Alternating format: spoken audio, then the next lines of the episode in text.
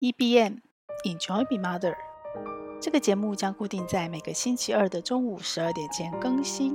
邀请您和我们一起享受成为妈妈。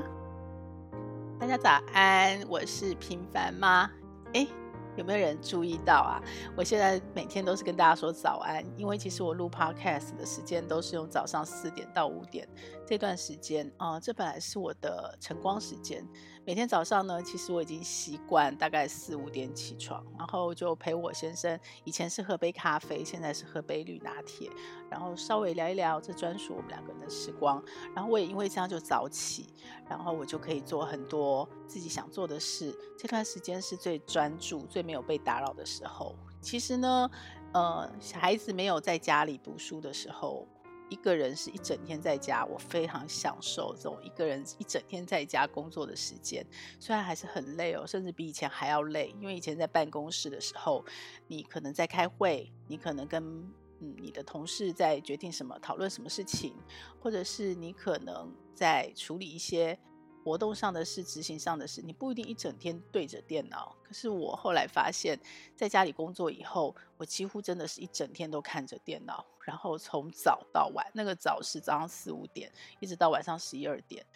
眼睛非常伤哦。可是我还是很享受。那现在因为孩子在家，又是另外一种享受了，因为青少年、青少女。青春期的时候，我从来没有想过我跟我孩子的青春期能够这么亲密的。我其实某个部分我还蛮感谢这样的一个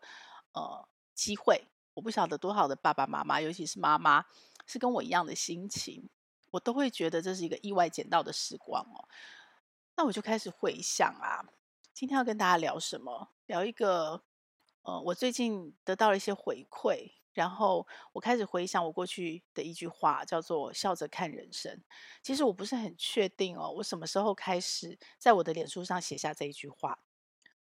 而且重点是，不只是笑着看人生，我其实对自己下半人生的期待是倒着笑看人生。你不只是笑，你还是倒过来看。那我不知道大家知不知道，有一部电影叫《班杰明的奇幻旅程》。那部电影其实影响我蛮深的，它是一个非常有趣的故事哦。它是讲说，呃，他得了一种奇怪的，如果我没记错是疾病吧。总之呢，我们的一生是从 baby。婴儿期一直过过过过到我们变老人啊、我小时候常听到一句话叫“老小老小”，老人就跟小孩一样，可能比较任性，可能某一些部分变得开始无知，因为中间有一大段时间你可能已经不学习了。老小老小，那那个电影就是写说他跟人家都倒过来，他是越活越小，越活越小，所以他的那个精华期是在他的呃中壮年的时候。然后最让人感动的是他的女朋友一直陪伴着他，然后从。一开始跟他谈恋爱，中间当然也风风雨雨。到后来，他面对的一个本来要陪伴他一起老的一个男人，却变成嗯陪伴他，然后那个男人越来越小，到最后变成一个小 baby。那是一个嗯很深刻的故事。我不知道大家怎么去看。那我觉得那个故事有影响到我，就除了怎么重新去解读老小老小这件事情，其实某一个部分，我觉得他提醒我，人生很多东西很珍贵哦。他。不是一个，虽然我们都在讲复利增值，然后我的人生信念之一就是复利增值，这这也影响我很深哦。就是我在做很多决定的时候，它会帮助我们把我们很多决定、很多资源的投入会看得比较长。我之前的前老板也说了一句话，也影响我很深，大家都影响我很深。他说：“嗯，你要站在五年后的未来。”看现在的自己，看三年的自己，看现在的自己，然后甚至看过去的自己。那我把这个时间拉得更长了，它可能是十年后的未来。回头看，我们谁也看不准十年后怎么样。可是我们可以看得准的一件事情是，当你把时间的刻度往上拉成十年，你会有一些不确定的事情，你会有一些现在以为很重要，可是你一旦拉成十年的刻度。它好像就没有那么重要，可是相反的，会有一些现在看似不紧急的事，你不能判断它重不重要的事情。可是你把那刻度一拉，拉到十年，再回头来看。呃，五年后的自己，三年后的自己，现在的自己，甚至过去的自己，你就会发现它很重要。那我刚刚说的那段青春期，陪伴孩子青春青春时光，就是因为我是一个有爱的存折的概念的妈妈，所以从小我一直不断不断在在那个存折里存钱，然后呃，不是存钱，存爱，所以。常常就是在决定我的时间分配的时候，我在陪伴孩子的时候，我都会把这个刻度往后拉十年。你再回头看你的爱的存折，然后再加上复利增值的概念，你就会很清楚明白，这个当下，当你的时间要取舍的时候，你要做什么事情。有些事情是现在非做不可，可是有一些事情是你现在如果不做，你往后拉十年以后你会后悔，你会遗憾。那这段青春期就是我觉得我捡到的，因为我从来没有想过，在孩子高中、国中这种叛逆的时候，几乎时间都在学校补习班的时候，我可以这么近距离的接触到他们，我可以在。我消耗我跟他们童年的爱的存折的这段时间，然后我却可以把它补回来，然后我就自己要重新修炼，我怎么去回想我自己的青春期，过去的我是怎么样，然后去理解他们的青春期，然后不只是去用我的过去来理解他们，我还必须去。呃，刚好我现在在归零，跟年轻人学很多很多事，所以我要开始用现在年轻人他们的语言、他们的行为、他们的思想、他们的模式、他们接受到的环境刺激，来理解我的两个女儿在说什么，在讲什么。然后我们就创造了一种我本来就很期待，但是我不知道要用什么方法，也没有刻意用什么方法去做的那种很微妙的母女关系哦。我不知道女儿怎么想，但是我真心的觉得。女儿是我的闺蜜，是非常好的闺蜜。尤其是呃，很多不管你是职场上的事啊，呃，我现在没有职场了，所以可能是工作室啊、团队事，因为你每天都在一起，这种我本来有计算过人生的时间，其实你大部分时间不是在亲密的家人身边，你大部分时间你是在来来去去的同事、同学、朋友之间。那每一个人时间都很短，因为来来去去。可是你大部分人生时间是在那里哦，所以这段时间，这两年的时间，就让我拉回了很亲密的家人时间。所以他就在你旁边看着你，你也在他旁边看着他。你们彼此做着你们的工作，你们做着他的学习，你们在做着你们的事，甚至他就一直在打电动。光是打电动的观察，我就有好多的体悟，所以我非常的珍惜。那回到班杰明的那个旅程。我其实也透过孩子这样的一个过程，我就倒着走，我倒着去体会我的青春期，我看着孩子的成长，其实我也是某一个部分在倒着走。然后你会开始去思考你的人生要什么？可能有时候我们忙忙忙忙到中年三明治时候，那个很重要，我不得不去解决的现实压迫着我，知道这是当下最重要、最紧急的事。可是也因为孩子在身边。然后再加上我会往后看十年的这样的一个习惯，加上我有复利增值的概念，所以我就会在很多事情上把我拉回来。但是尽管复利增值，有很多事情你是没有办法预期的，所以你倒着走的过程会发生什么事情？这个倒着笑看人生这件事情到底要怎么去做到？我觉得这是我给自己下半人生一个很高的期许。或者是说一个比较深的期待吧，那那个期待，我就会开始想象各种画面，想象各种可能碰到的境遇，想象各种我现在必须要做什么样的努力来为我的下一个阶段做什么样的准备。我没有一个很清楚的定义，直到哦，直到前几天我我看到了一段文章，然后我最近听到了，呃。我意料之外的一些听友的回馈，这让我非常的感动。因为我就这样录着 podcast，然后我就很佛系的经营。其实我没有很刻意的经营它，不像以前，呃，我没有把以前在职场上很 push，然后很用力，然后有绩效、业绩目标，然后我一定要在什么时候达成什么样，粉丝多少人，听众多少人那样的一个操作的手法跟方法拿来做 podcast 或做我的自媒体。一来是因为我也还没有这个时间，因为我也还没有到所谓的全职专职的去做我自己想做的这件事情。二来是我刻意的想要把自己放在一个没有这样的操作手法、没有资源的状态下去做这件事情。如果我就是一个什么都不会的妈妈，如果我就是一个什么都没有的妈妈，真的是完全归零，重新开始，我做得起来吗？我能做吗？所谓的佛系经营这件事情，真的可以像有一些走过来成功经验的妈妈所说的，你就是去做你想做的事，你就是去做你热情的事，你就是去说你想说的话，你就是去做你爱做的事，去写你爱写的文章，纯粹内容导向，没有太多的操作，偶尔一点点就是自己那个很小很小的社群，身边很小很少的朋友，然后你就偶尔分享一下。这样子做得起来吗？很多妈妈跟我们说。哦，你只要累积个三年、十年是做得起来的。虽然我一开始的我没有那个三年、十年，我是想要操作的。可是后来我觉得，如果我想要把这样的一个经验值可以跟更多的妈妈分享，然后有可能这些分享变成一些特定妈妈的机会，那么我来试试看吧。因为我后面要再把它拉起来都很快嘛，所以我刻意的佛系经营。结果呢，我竟然还是听到了一些听友哦，他不只是留言，因缘际会，他可能会很主动的找到我的粉丝团，然后私讯我，然后就告诉我说，我的 podcast 给了他什么样正面的能量，然后对他有了什么样的影响，真的真的很感动，真的真的很感谢。你就默默的在做着这些事，你没有办法去想象说。哦，你讲的这一句话，或者是你正在想的这件事，或是你在做的某个行动，你可能影响到某一个人，蝴蝶效应，他正在做什么事，那种感觉很棒，很棒，哎，真的很棒，哎。那其中就有一个，呃，应该不算听友，应该算学员了。对，很多听友。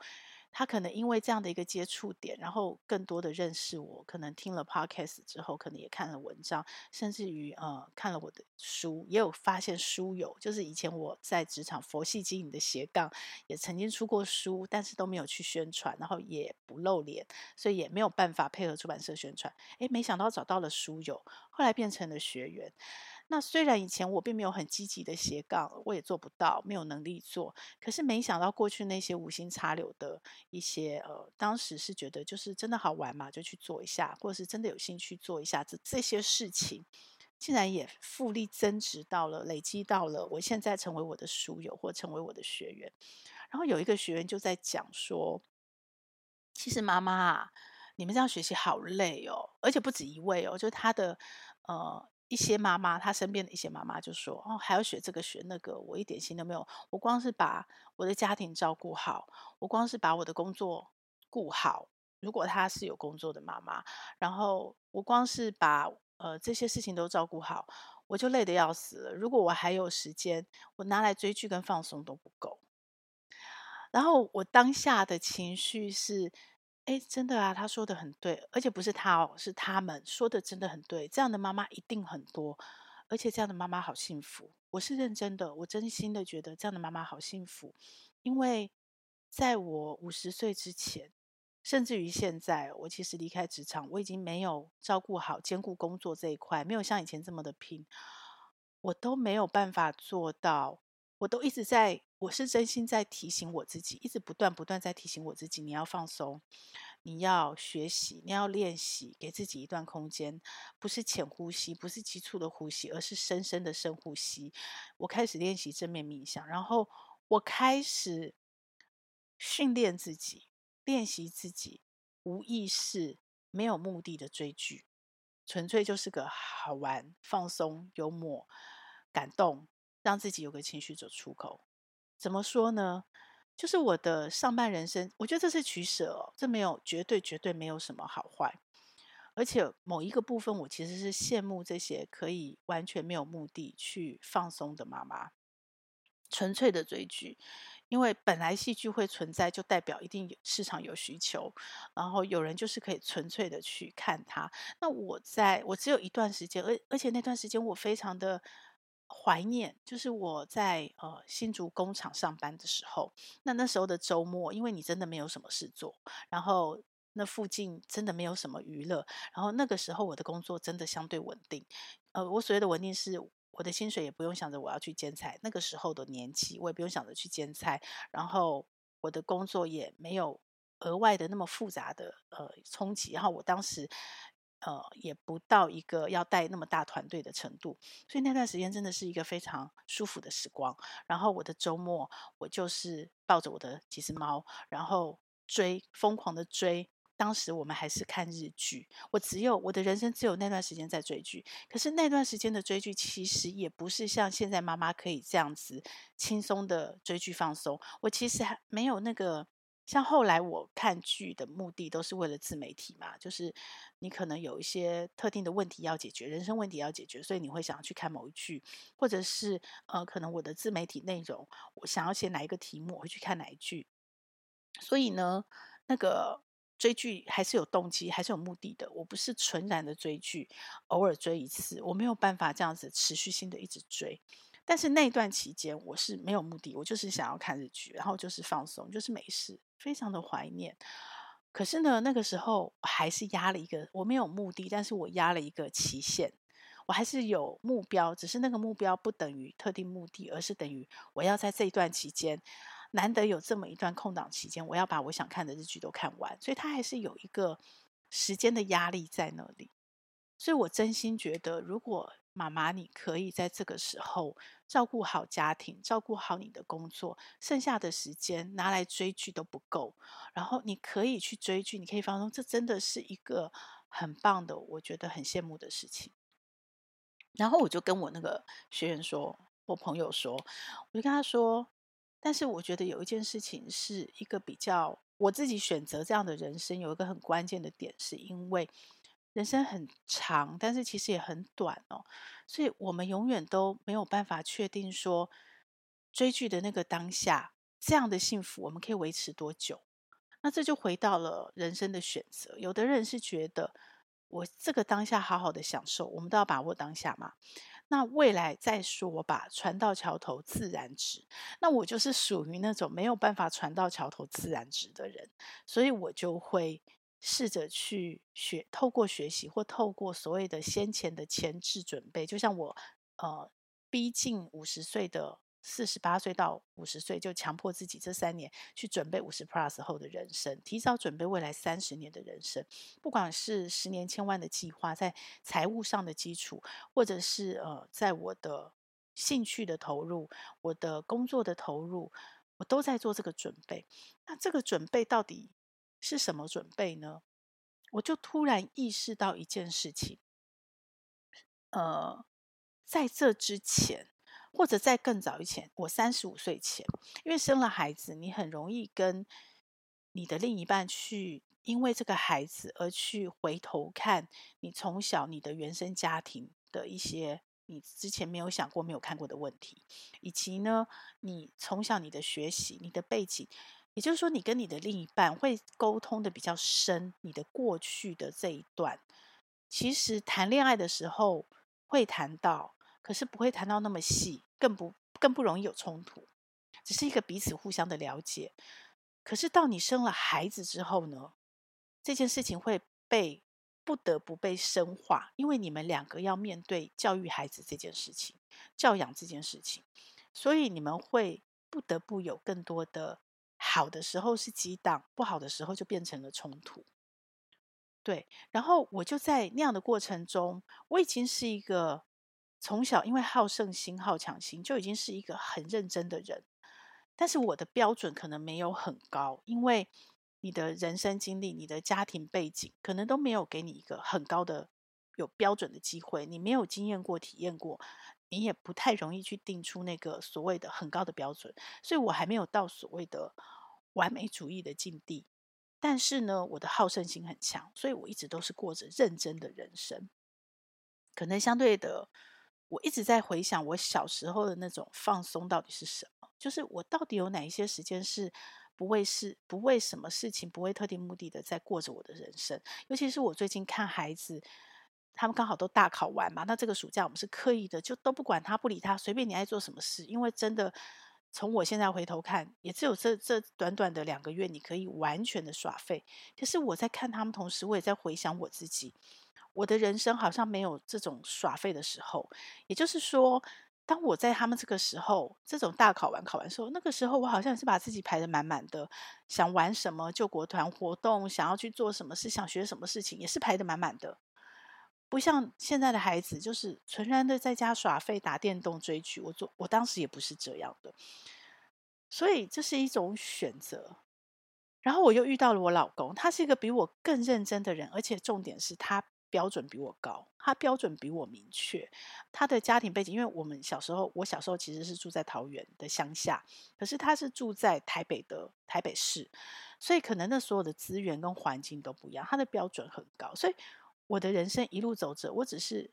越来越去训练自己，把标准提高，跟把自己越绷越紧，越过越认真。什么事情想做，就是把自己逼到一个超过的极限。我刚刚已经说了嘛，从十年来看现在的自己，我很喜欢哦，我并没有抱怨这样的人生，我我非常喜欢这样的人生。可是我也在学习，那这样的人生一定有所有事情都不是完美的，一定有好有坏。那这样的人生一定有它不好的那一面，其实就是。你要付出一些相对应的代价，一部分的代价就是你的身体的代价。比方说，我有自律失调，那之前练气功有去导正，但是不完全是被气功导正的，可能是气功影响了睡眠。我觉得更重要的是，当时的那段时间，可能也是我整个身心灵比较平衡的时间。对，所以，可是我自己有意识知道有这个问题嘛，我就一直不断的在练习，在练习。所以呢，这是一种取舍。所以反过来，如果说，呃，是可以很幸福追剧的妈妈，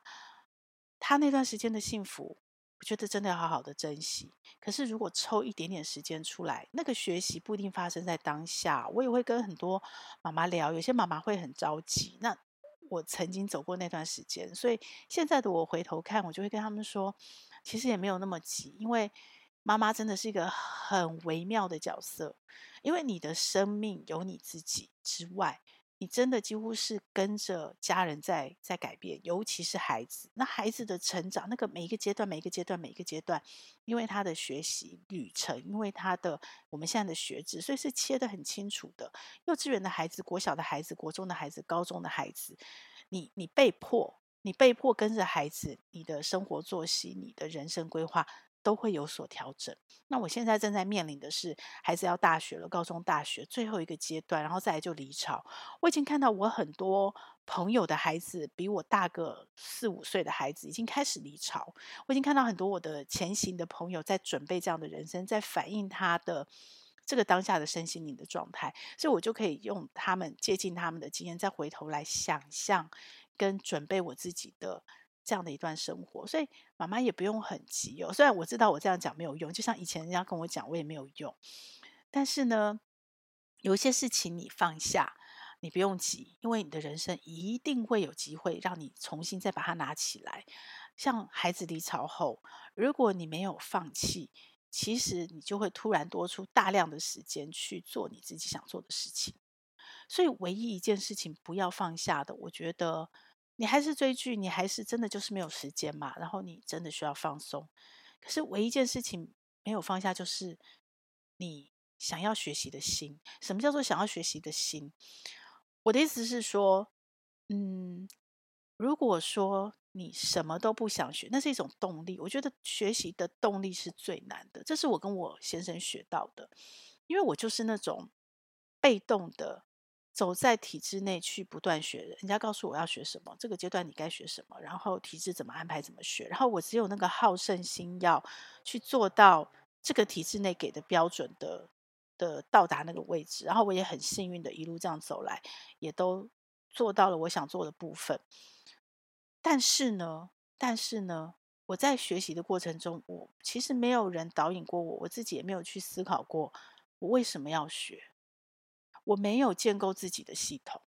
但是我三十五岁那个时候，我先生就是一个反过来的人，他可能学习的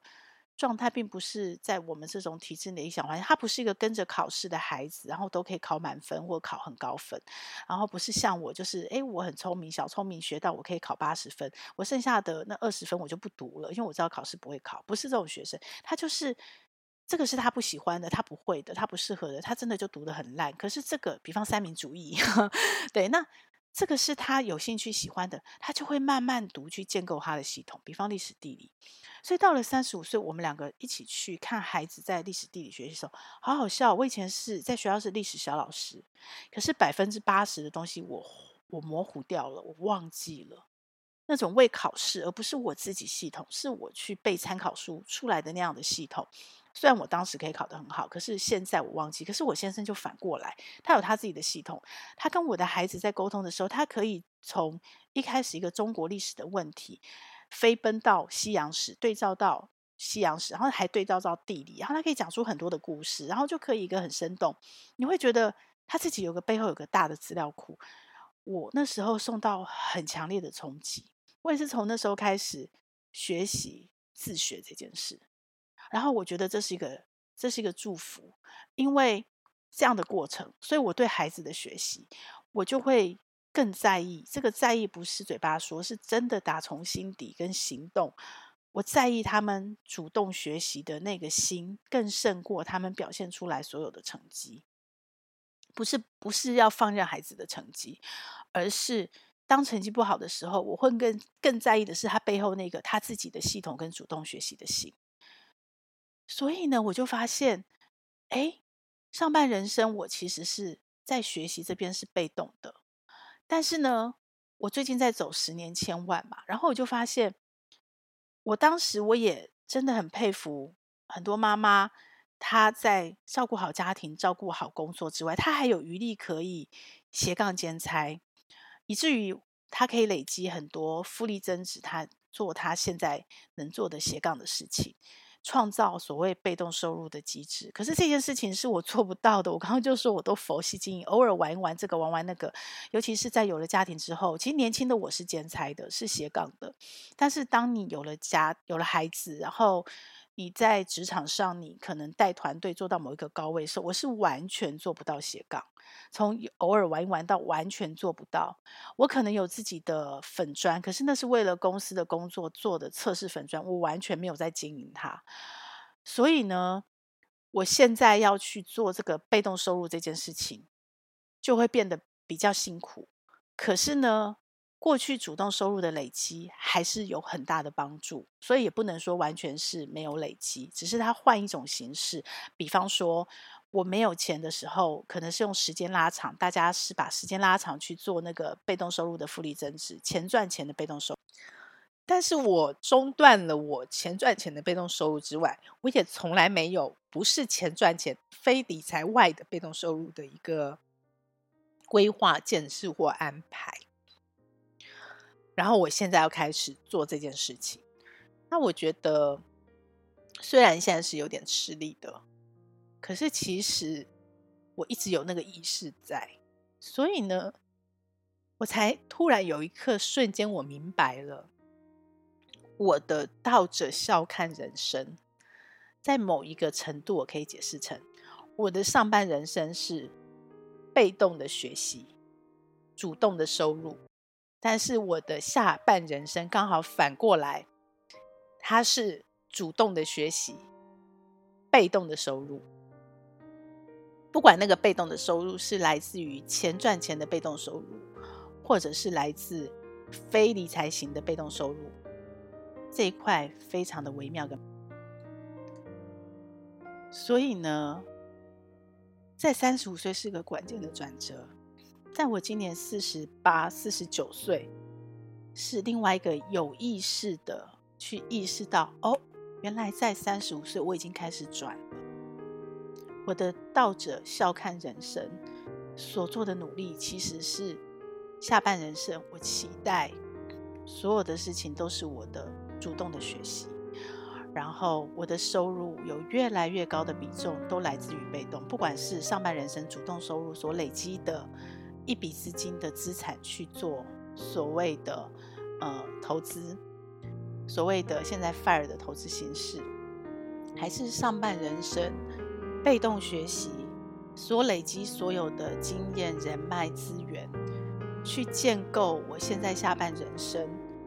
非理财型以外的被动收入的一个机制。这其实都还是上半人生的努力，我只是把它倒过来了。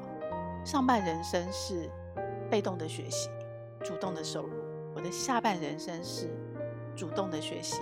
被动的收入。诶，这么一倒过来。如果我倒得很顺，我的确就可以笑看人生。我可以在财务自由的状态下，去把我整个人生想做的事情，在我当妈妈的过程中，阶段性放下的事情，但是没有放弃的事情，重新拿起来，重新去主动的学习，然后带着微笑的去做，很开心的做所有我想做的事情。妈妈可不可以？妈妈当然可以，而且我从很多前辈的经验发现，这是妈妈专属的，因为妈妈才会跟孩子在这么贴近的状态下，有这么起起伏伏的放下自己又拿起自己的这个过程，非常甜美，我很享受。希望你来跟我一起享受这一份倒着笑看人生的美丽。这个节目会在各大 Podcast 平台播出。如果你喜欢我的内容，要帮我分享给你更多的亲朋好友哦，这样才会有更多的人看到它、听到它。然后也请你帮我在 Apple Podcast 留下你的留言，以及帮我按下五星好评，这样我才能在排行榜上被看到，被更多人听到。谢谢你，希望我们一起来享受成为妈妈，享受快乐。也享受痛苦，让我们一起来享受成为妈妈。